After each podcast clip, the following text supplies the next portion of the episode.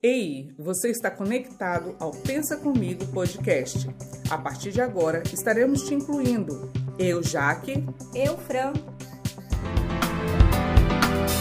Pensa Comigo, seu podcast inclusivo. Olá, ouvinte. No episódio de hoje, o assunto será acessibilidade através da língua brasileira de sinais, mais conhecida como Libras.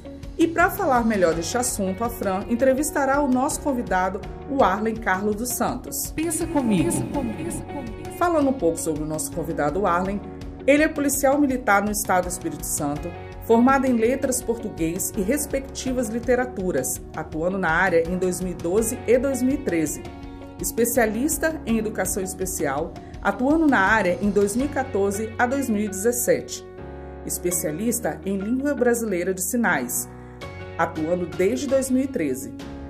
Atualmente, como professor de Libras e tradutor e intérprete de Libras pela Prefeitura Municipal de Viana e pela Interagir Consultoria. Também pelo Departamento de Trânsito do Espírito Santo, através de sua formação como instrutor e examinador de trânsito. Intérprete voluntário em instituição religiosa desde 2014. Hoje, ele cursa técnico em Libras pelo Instituto Federal de Minas Gerais e é membro do grupo de pesquisa interinstitucional Lincognity. Gostou do currículo? Então, pensa comigo. Olá, Warley, seja bem-vindo ao nosso podcast. Com um currículo desse, agora queremos saber, você como tradutor e intérprete de Libras, o que seria Libras? De antemão agradecer né, o convite para participar dessa pesquisa, desse, desse momento tão especial, colocando em visibilidade aí né, a língua de sinais, a acessibilidade à comunidade surda. E já respondendo a sua pergunta, né, a língua brasileira de sinais, ou a Libras, né, é uma forma de linguagem natural, utilizada pela comunidade surda, né, e visa a promoção da inclusão social dos deficientes auditivos. Né, embora seja tão recente a lei de 2002, mas já é utilizada há muito tempo por essa comunidade e de 2002 em diante temos aí vários, várias leis, decretos que fazem com que essa língua seja cada vez mais reconhecida.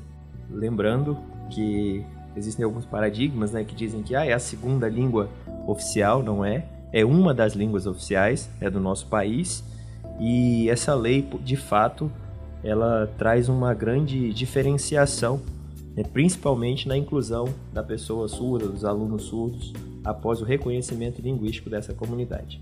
Como você escolheu, você decidiu entrar nessa área da língua de sinais brasileira? É, conforme né, você bem leu aí o currículo, né? É, atualmente eu sou soldado na Polícia Militar e nós temos uma emenda constitucional, número 101, que permite né, ao militar o acúmulo de cargos na área da saúde e da educação e desde que isso não incida na carga horária, né? Não conflite.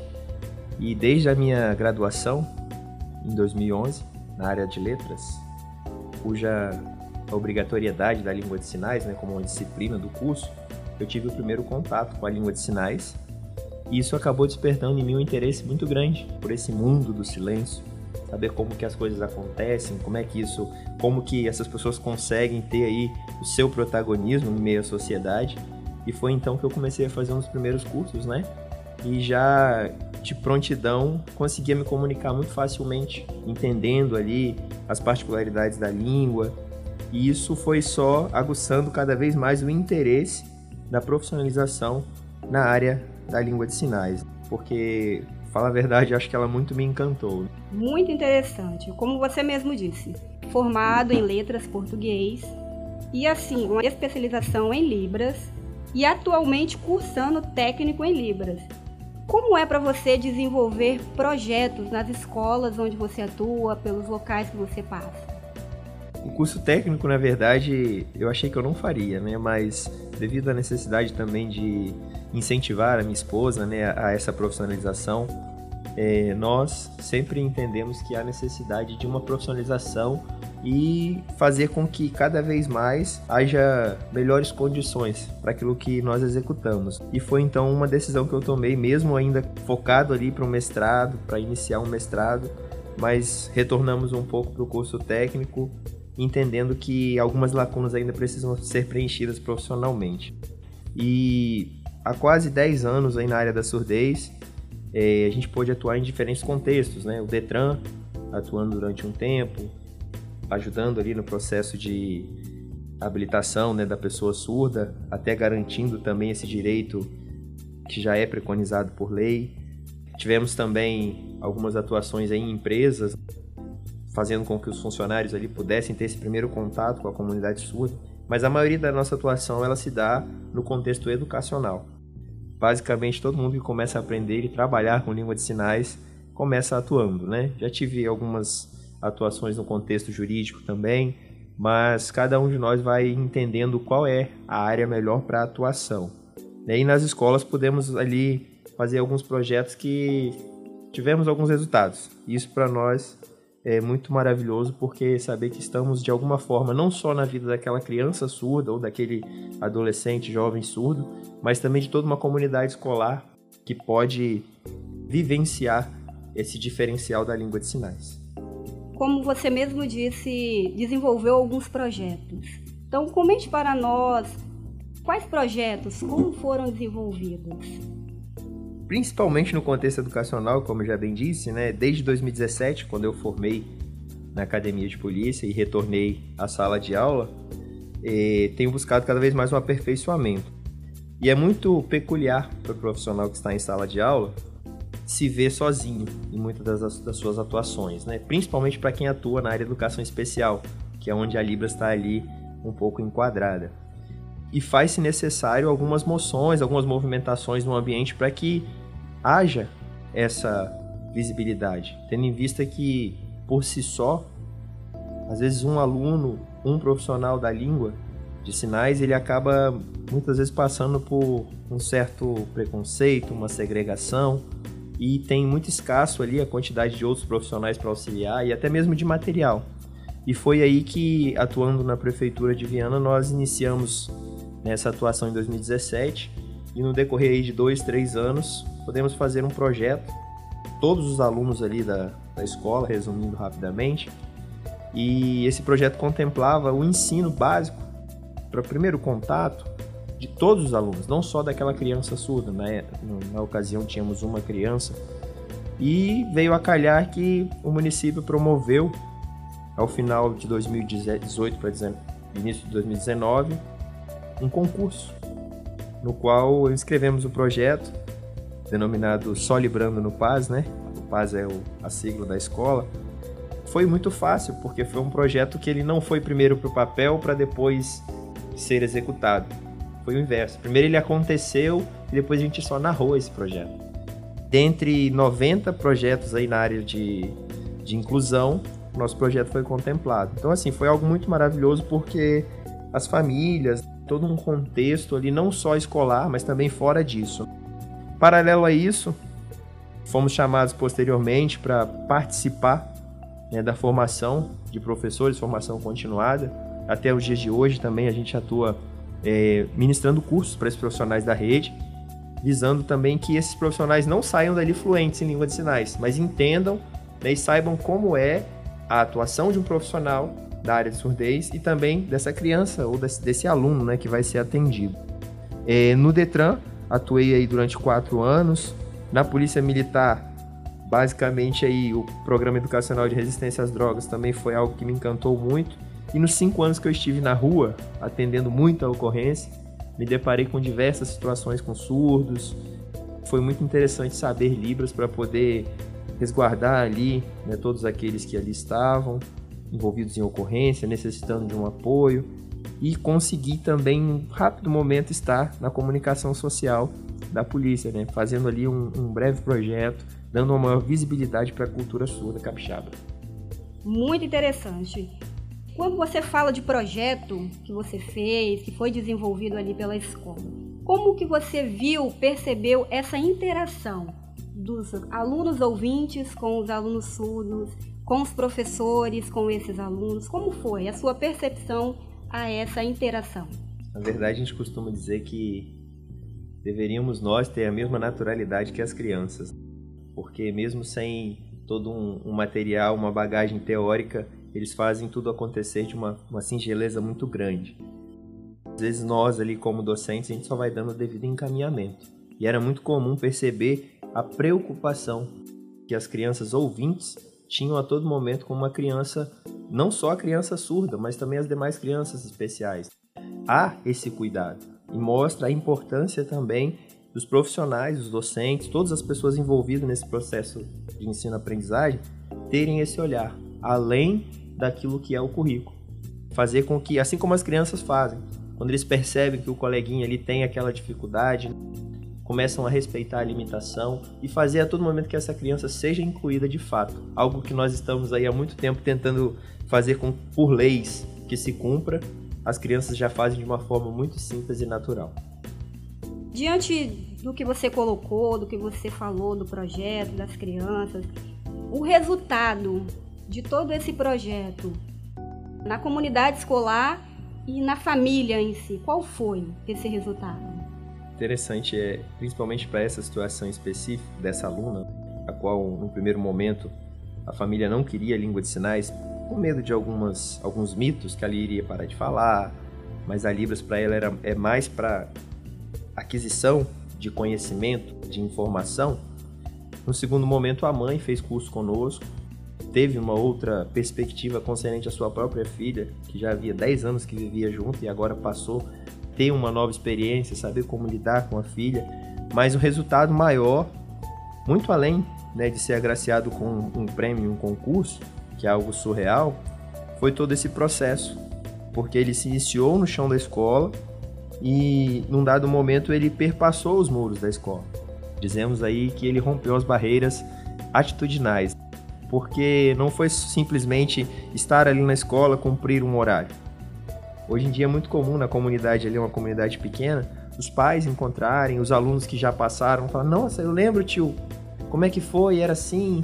E os pais comentam: "Oh, meu filho gostou muito", né? Isso a todo momento. Então, é um benefício que vai além da escola e fazer com que esse auxílio ele não tem preço, né? Literalmente, ele rompeu as barreiras da comunicação, né? E fazendo com que não só a escola, mas toda uma comunidade desse uma visibilidade, uma inclusão para essa criança. Muito bacana. Como você mesmo disse, atualmente você está na Polícia Militar. Queremos saber assim, como tradutor em intérprete de Libras, como PM, como foi a inclusão, como foi você trabalhar em projetos dentro da PM com a língua de sinais brasileira? A disciplina de Libras, ela desde 2011 sempre está inserida no meu cotidiano. Eu acho que é uma das formas mais normais e fáceis de nós conseguirmos adquirir essa língua. É fazer com que ela se torne algo no seu dia a dia. Foi um resultado, né? Entrar na Polícia Militar, e muitos perguntam, mas como que você faz isso? Concilia? Eu falei, ah, o passo que dá para conciliar, a gente concilia. Onde não dá, infelizmente não tem o que fazer. Mas eu consegui, né, no ano de 2018 a 2020, atuar na Secretaria Nacional de Segurança Pública como um tutor. São cursos que são ministrados para todos os policiais, né, a nível de Brasil, nacional. A disciplina de Libras, em alguns estados, não no nosso aqui, que a formação ela é exclusivamente presencial, já vista agora tempo de pandemia mudou um pouquinho, mas nos outros estados as formações já, já utilizavam o EAD, né? E a disciplina de Libras estava incluída em alguns currículos. E tive ali contato com bombeiros de Minas Gerais, de Goiás, que estavam aprendendo língua de sinais, principalmente para esse primeiro atendimento em ocorrência. Isso é muito interessante, porque mostra uma nova tendência na formação do policial. E eu tive uma rápida passagem na diretoria de comunicação social, né, convite de um grande amigo, o Coronel Pimenta, e foi exclusivamente no mês de setembro, né, que é um mês de muitas lutas, muitas conquistas para a comunidade surda, e nós pudemos ali é, estar atuando junto a, ao Centro de Atendimento ao Surdo, o CAS, aqui em Vitória, e levamos ali um pouco da polícia, o Canil, a companhia especializada, a polícia ambiental. E ali aqueles alunos, pais de alunos, professores surdos, toda aquela comunidade escolar, eles puderam vivenciar e sanar um pouco das dúvidas. Às vezes até mesmo daquela falsa perspectiva de uma polícia opressora, mas eles puderam conhecer um pouco mais, né? Policiais ali também que nunca tiveram contato, às vezes com uma criança surda ou com uma escola, eles já estavam ali até os próprios policiais tirando suas dúvidas. Como que funciona isso? Como é que é aquilo? E aqueles alunos surdos ali, eles estavam a todo momento querendo perguntar e saber como é que era isso, como é que o cachorro fazia para poder encontrar isso e como é que era o treinamento do cachorro. Foi algo assim, foi muito interessante para aqueles alunos ali. Também tivemos algumas publicações no âmbito da mídia com o tradutor intérprete. É algo que não perdura, mas mostra uma nova tendência porque nós temos aqui no nosso estado um, um grande quantitativo de pessoas surdas, né? E é necessário que haja essa sensibilização, essa empatia voltado para essa comunidade. Eu tive algumas ocorrências que me chamaram muita atenção. Casal de surdos, ali totalmente embriagados, com uma criança de 3 anos no colo. Nós chegamos na ocorrência, meu parceiro falou: oh, é com você, não sei o que eu vou fazer não. Eu falei: Não, calma, a todo momento ali o, o cuidado maior era com a criança, mas eu precisava me comunicar com os pais. Então, assim, foi situações de tensão ali muito difíceis. Às vezes na folga a gente está em casa ali curtindo a folga ou fazendo uma outra coisa, o celular toca uma videochamada, é um surdo numa delegacia querendo prestar um depoimento. Até policiais da Polícia Civil me ligaram diversas vezes, ó, oh, estamos com a surda aqui, passaram seu telefone. Então assim, são situações que são interessantes para mim enquanto profissional da língua de sinais, mas que deixam um alerta também da importância da inclusão né, da língua de sinais como um meio de comunicação né, na área da segurança também. É algo que a gente tem pesquisado nesse sentido e, se Deus quiser aí, né, ter essa, esse avanço. Atualmente eu participo de um grupo nacional de policiais bilíngues e ali a gente tem diversos contatos, saber como é que funciona um estado, em outro, visando também que a língua de sinais se torne algo comum dentro da instituição de segurança mas é, esses projetos eles ainda são ínfimos, traz um, um, uma certa emoção dentro de determinadas comunidades, isso para nós já é algo muito é, valoroso. Agora, o Arley. Vamos tirar o Arley professor, o Arley intérprete, o Arley PM e vamos colocar o Arley humano. Como é estar nesse projeto visando como ser humano, como pessoa que está ali garantindo toda essa acessibilidade? Na verdade, assim, é, é meio difícil dissociar, né? Sempre converso isso muito com as pessoas que estão ao meu redor e a todo momento a Libras ela é uma realidade, né? Já passou de ser algo assim, ah, é bonitinho, é legal, não, virou algo que é necessário. E eu vejo muitas das vezes como é difícil para nós que temos todos os sentidos, cobrar e exercer os nossos direitos, porque nós vivemos num país que infelizmente nós ainda demandamos muitas, muitos avanços necessários. Imagina para uma pessoa surda. É necessário que nós não fiquemos estagnados, né? Sempre condicionados às novas tendências, principalmente nesse momento de pandemia, nós vimos o quanto é importante a comunicação, principalmente a comunicação visual. Né? No momento em que nós não podemos estar presentes uns com os outros, mas a tecnologia fez com que estivéssemos juntos, né, mesmo distantes. Para o surdo isso já é uma necessidade há muito tempo, muito antes de pandemia. Fazer com que isso se torne uma realidade, né, e não por uma incumbência de lei ou algo desse tipo, faz com que nós, dentro do nosso profissional, né, cada um, independente da sua área de atuação, se tiver essa empatia, não só para a pessoa surda, mas para as demais necessidades, falando aí de acessibilidade, diminuir as distâncias, essas barreiras, eu acho que é algo que é válido, independente de como vai ser feito, mas que seja feito pensando no próximo, né, em prol também de um bem maior, né, que é a socialização de todos. Warley, muito obrigada por compartilhar conosco a sua vivência, as suas Nada. experiências como profissional, como pessoa, como humano podemos sentir em sua voz o amor por esse trabalho. Não é só um profissional, mas é um amor que garante toda essa acessibilidade. Muito obrigada mesmo. Por nada, estamos à disposição sempre que precisar. Pensa comigo, seu podcast inclusivo. Gostou do nosso episódio de hoje? Pensa comigo. E não perca o nosso próximo episódio, que iremos abordar a surdo-cegueira. Ah, não esqueçam de dar seu like em nossa página no YouTube e nos seguir no Instagram. Então, Venha pensar comigo. Tchau. Pensa comigo.